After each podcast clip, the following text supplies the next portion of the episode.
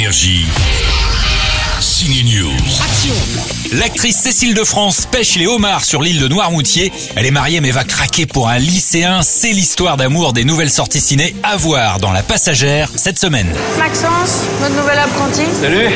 Maxence est au lycée, donc en stage sur un bateau de pêche, mais c'est l'actrice Cécile de France qui aimerait bien pécho. Qu'est-ce que je t'ai fait? Ouais, tu, tu fais du charme à tout le monde. Je veux pas que tu fasses ça avec moi. Je fais rien avec toi. Cécile de France, c'est l'inoubliable Isa de la saga de l'auberge espagnole.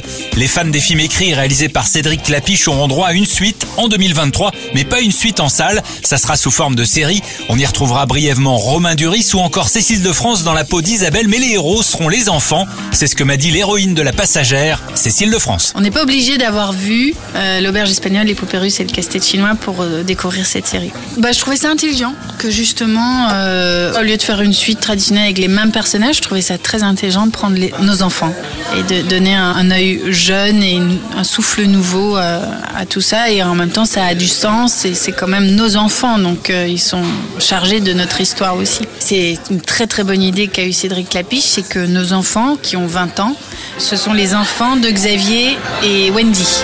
Mais t'as bonne mine, À la bonne mine dans la passagère, merci l'amour. À voir en salle en attendant de la retrouver en série dans Salade grecque. Bonne fin d'année au ciné. Énergie. Signe News.